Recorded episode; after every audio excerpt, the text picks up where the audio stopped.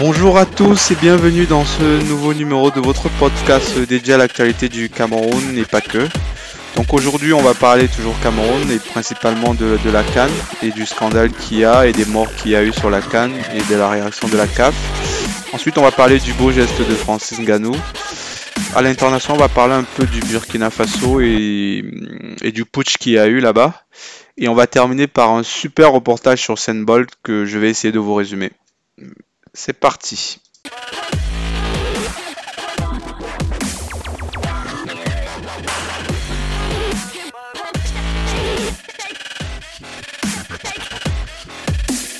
on démarre par cette triste nouvelle. Donc c'est un scandale, c'est un de plus pour cette pour cette canne euh, qui commence vraiment, vraiment à, prendre un mauvais virage. Donc on apprend qu'il y a eu 8 morts.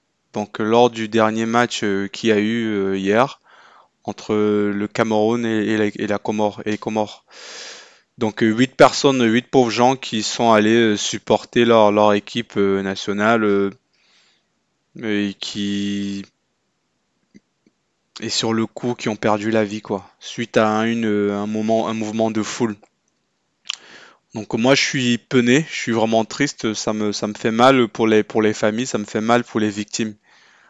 Donc euh, c'est vraiment, euh, c'est vraiment une terrible nouvelle quoi, vraiment une terrible nouvelle. Ça c'est plus qu'un scandale quoi, c'est, c'est, c'est une forfaiture quoi. C'est, euh, je sais même pas euh, quoi dire quoi. Ça va pas, on va parler là maintenant, mais ça va pas ramener ces personnes-là à la vie quoi. Mais la question, c'est comment on a, pu en arriver là? Comment on a pu en arriver là? Comment des gens ont pu mourir dans ce stade alors qu'il n'y a pas eu de, il pas eu de diffusion, il n'y a pas eu de bagarre entre supporters. Comment on a pu en arriver là? Comment est-ce que les gens ont pu mourir? Donc moi, j'ai pas le détail, je pose la question. Euh, dans quelles conditions euh, ces personnes ont pu, enfin, plusieurs personnes ont pu être regroupées, entassées pour, pour qu'on en arrive là? Donc c'est vraiment terrible, quoi. Vraiment terrible. Donc, euh, et je ne parle même pas des blessés, parce que là on parle juste des morts suite à ce terrible chaos, mais qu'en est-il des, blessés, des blessés graves? Parce que s'il y en a des morts, c'est qu'il y a des blessés graves aussi. Euh, mais ça, on, on, moi j'ai pas les informations à date. Euh, donc vraiment cette canne commence à avoir vraiment un goût amer un goût amer dans tous les sens. Et c'est triste, quoi. Vraiment très triste pour les, pour les victimes. Donc on apprend que la CAF, quand même, ils ont, pris une décision en fait très forte. Donc ils ont décidé de suspendre en fait euh, le stade d'Olembe. Donc c'est le deuxième stade après celui de Yaoundé. Donc ils ont décidé de le suspendre jusqu'à nouvel ordre. Donc en gros ils ont décidé qu'il n'y aura pas aurait pas de match euh, au, stade d'Olembe jusqu'à ce que les conditions euh, de sécurité maximale soient garanties. Mais ma question, comment ils vont vérifier ça? Euh, C'était déjà combien est-ce qu'ils vont vérifier, qu'ils vont vérifier que les conditions de sécurité soient garanties? Et moi, je pense que ça, c'est juste, euh, comment dire ça, c'est juste un peu pour éteindre, l'incendie en fait, pour faire genre oui, on réagit, on fait ça. Mais en fait, moi, je suis sûr que euh, peut-être que le prochain match est, suspendu, mais je suis sûr qu'on va voir d'autres matchs sur ce stade-là. Ce serait trop gros, trop flagrant, trop euh, enfin, je pense que ce sera juste pas concevable, quoi. Et pour la CAF et pour le gouvernement comme on est, donc il va avoir une grosse pression pour. Euh, euh, ça, c'est juste une mascarade, quoi, cette décision-là. mais bon, au moins s'ils l'ont pris, donc ils l'ont, ils l'ont pris et voilà. Mais par contre, c'est une honte pour le Cameroun. C'est une honte pour le Cameroun que lors de son match, des, des, spectateurs soient morts, quoi. Et déjà, j'avais alerté déjà sur le fait de mettre des matchs tard dans la nuit. Je sais, je, je, dis pas que ça, ça, ça aurait changé quelque chose. Mais déjà, je comprends pas cette décision de mettre les matchs à 20h. On n'est pas en Europe, les gens, quoi. On est au Cameroun. Euh, je, précise que je dis, j'affirme pas que ça aurait changé, mais peut-être que ça aurait changé. Euh, donc euh, voilà, c'est moi je, j'adresse toutes mes condoléances à, la, aux, familles endeuillées et c'est vraiment très triste quoi. Voilà, donc à jamais on retiendra que la Cannes au Cameroun, il y a eu des morts suite à un mouvement de foule et que les deux stades des deux grosses villes ont été pour l'un définitivement euh, suspendus et l'autre temporairement. Voilà, un gros couac en plus.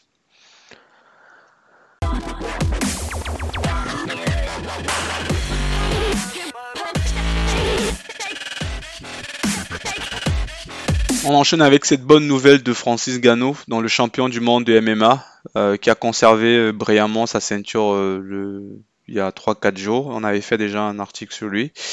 Donc ce qu'on apprend, c'est que Francis a décidé de créer une fondation pour aider les enfants dans le nozo. Donc ça, c'est une, c'est une incroyable nouvelle, c'est très bien. Franchement, ce, ce gars, il a vraiment un grand cœur. Je sais que d'aucuns vont dire que oui, c'est pour de l'optimisation fiscale, oui, c'est pour faire ses magouilles. Mais il a fait quoi Donc euh, il a créé sa fondation et, c'est une très belle initiative. Même si derrière euh, ça l'aide à défiscaliser, même si derrière euh, ça l'aide à faire ses optimisations, au moins cet argent-là va, être, va servir dans une fondation qui va aider des, des, gens, des enfants qui, qui sont en proie à des difficultés dont on peut même pas s'imaginer dans cette région-là et, et ça ne peut qu'être salutaire, quoi. Donc euh, c'est vraiment euh, super. Donc il a décidé, je crois, d'organiser un événement euh, caritatif pour et les revenus ça vont, partir aux enfants qui sont réfugiés. Donc moi je salue vraiment l'initiative et ça prouve voilà tout, le bien que je peux penser de l'homme.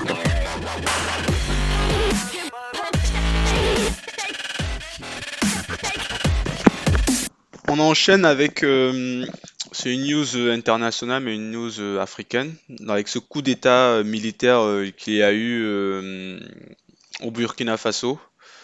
Donc le président Kabora a été arrêté et il serait retenu en fait par des, soldats, des soldats mutins dans des militaires. moi, mon avis sur cette situation, c'est qu'on n'y comprend plus rien, quoi on n'y comprend plus rien avec ce qui se passe en Afrique de l'Ouest. Donc en gros, au Mali, c'est déjà les militants ont pris le pouvoir, euh, au Tchad euh, et maintenant euh, au Burkina Faso. Cette région, ça devient un, bordel incroyable, quoi.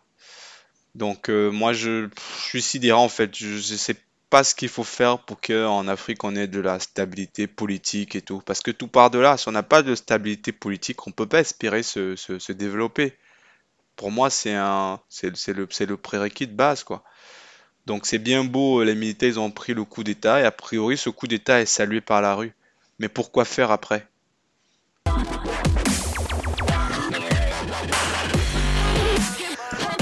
On termine cette chronique par, euh, par du sprint. Et quand je parle sprint, euh, on pense tous à Usain Bolt. Voilà. Donc on va on va parler un peu du documentaire euh, qui a été qui est diffusé actuellement sur Canal, Canal Reportage. Euh, quand je dis diffusé actuellement, je pense qu'ils vont sans doute le rediffuser. Moi, je l'ai vu hier soir. Il devait être une heure ou je sais plus exactement. Il était très tard. Euh, j'ai pas pu voir la totalité, mais j'ai vu quand même à peu près, allez quoi, 70%, 80% du reportage. Donc c'est un reportage en fait euh, où Usain Bolt se livre en fait. Donc euh, c'est un reportage vidéo et c'est lui-même qui filme. Donc euh, à partir de 2014 là quand il était déjà une méga star, il a commencé à se filmer. Quand je dis commencer à se filmer, il y avait toujours un photographe qui était avec lui. Donc quand je dis photographe, c'est un caméraman et tout. Et en plus de ça, régulièrement aussi, il prenait des selfies de, de, lui. Et le reportage, il est vraiment, vraiment génial, quoi. Ça permet vraiment de s'immerger dans la vie d'une légende comme lui. Donc bien sûr, il y a Usain Bolt, il y a le personnage, mais derrière, on découvre euh, des personnes dont on, dont on ne parle pas beaucoup, dont on ne voit, beaucoup, voit pas beaucoup en fait. Donc on découvre ses parents. Moi, je les avais jamais vus honnêtement. On découvre son grand entraîneur euh, Glenn, euh, Glenn Mills. On découvre son meilleur ami qui est son, qui est son agent. Donc le reportage, en fait, ça retrace un peu la vie du Bolt, mais c'est pas chronologique. Donc en gros, euh, ça fait des flashbacks vers le. Donc, il raconte sa vie à un moment donné. Ensuite, il y a des flashbacks. Il te présente. Et qu'est-ce qu'on apprend de ce reportage-là? C'est que Usain Bolt, euh, c'est un garçon euh, qui a des qualités naturelles immenses. Donc, c'est ce qu'on peut, on, peut. Comme tout le monde, en fait. Donc, comment est-ce qu'il commence à sprinter? C'est un truc tout con. C'est un pari débile. En fait, il était au lycée. Euh, il a fait un pari. Quelqu'un lui a dit si tu, si cours plus vite que ce monsieur-là qui était le plus rapide du lycée, je te donne euh, un repas. Donc euh, leur repas du midi, c'était quoi? C'était des frites avec du poulet et du riz, quoi, quelque chose comme ça. Et il l'a accepté, il a gagné dans le monsieur a. C'est comme ça que ça a commencé. donc et quand il a gagné ça, d'autres lui ont dit mais tu as du potentiel. Donc il a commencé à courir dans son dans son lycée. Il allait il allait très vite. Et à 15 ans, euh, voilà, il a, il a gagné les Jeux, euh, les championnats du monde junior qui étaient notamment organisés en Jamaïque. Et c'est là où tout est parti, en fait. Mais il faut savoir qu'il avait vraiment des qualités naturelles, mais quand Usain Bolt a commencé, en fait, euh, il se blessait beaucoup quand il était jeune. Donc son agent, il dit, en fait, on s'inquiétait, on pensait pas qu'il aurait pu avoir, faire une carrière comme ça à cause de ses différentes blessures. Et il faut aussi voir que Usain Bolt, on l'avait détecté une malformation. Donc en gros, euh, à ses 15 ans, en fait, il était vraiment euh, très précoce. Euh, il n'avait pas vraiment de bonne technique, mais c'était vraiment sa puissance naturelle, sa course naturelle, comme on court nous tous, quoi. Mais il était vraiment au-dessus du lot déjà. Et quand il a commencé à vouloir passer pro, ça a été un peu difficile ces premières années parce qu'il se blessait tout le temps. Et il ne s'entraînait pas assez souvent, quoi. Voilà. Donc lui, il a dit, puisqu'à ce moment il a décidé vraiment qu'il voulait devenir pro, et surtout il, avait tellement horreur de perdre en fait. Donc c'est le fait de d'avoir horreur de la de perdre en fait qui lui a fait se tourner vers son coach Glenn euh, Glenn Hills qui est un noir euh, noir jamaïcain, un monsieur vraiment incroyable quoi dans, dans le reportage. Euh, moi j'ai été impressionné de, découvrir cet homme simple et tout mais tellement pointu, un mec qui est expert du corps, qui est expert de enfin qui connaît son métier quoi. Et c'est lui qui a pris Usain Bolt. Et au début, son père était réticent parce que son père disait Mais toi, Usain, t'es mon fils, euh, t'es feignant, toi, t'aimes pas euh, t'aimes pas t'entraîner, t'aimes pas courir. Je pense qu'avec cet entraîneur, ça risque d'être compliqué pour toi. Mais Usain, il savait ce qu'il voulait. Il savait que il avait vu comment ce coach travaille avec les autres jeunes. Il savait que c'est ce coach-là qui allait lui apporter ce qu'il voulait. Donc c'est comme ça qu'ils ont travaillé ensemble. Et c'est comme ça que l'histoire est partie, quoi. Donc dans le reportage, en fait, on voit comment, euh, malgré son talent, ça a été quand même un, acharné de travail. Euh, bien qu'il détestait le travail, donc c'était un acharné de travail, en même temps un gros fêtard, un gros gros fêtard en fait. Donc en gros, Usain Bolt, c'est ça, c'est 60% euh, de fête, 40% d'entraînement.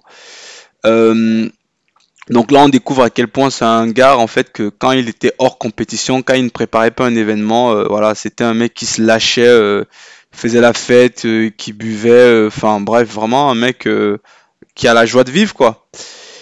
Et par contre, quand il avait une compétition qui arrivait, en fait, il se préparait en général un an à l'avance. Quoi. il avait son coach et tout, il se préparait un an à l'avance. Et pendant ces un an là, il se donnait vraiment à fond.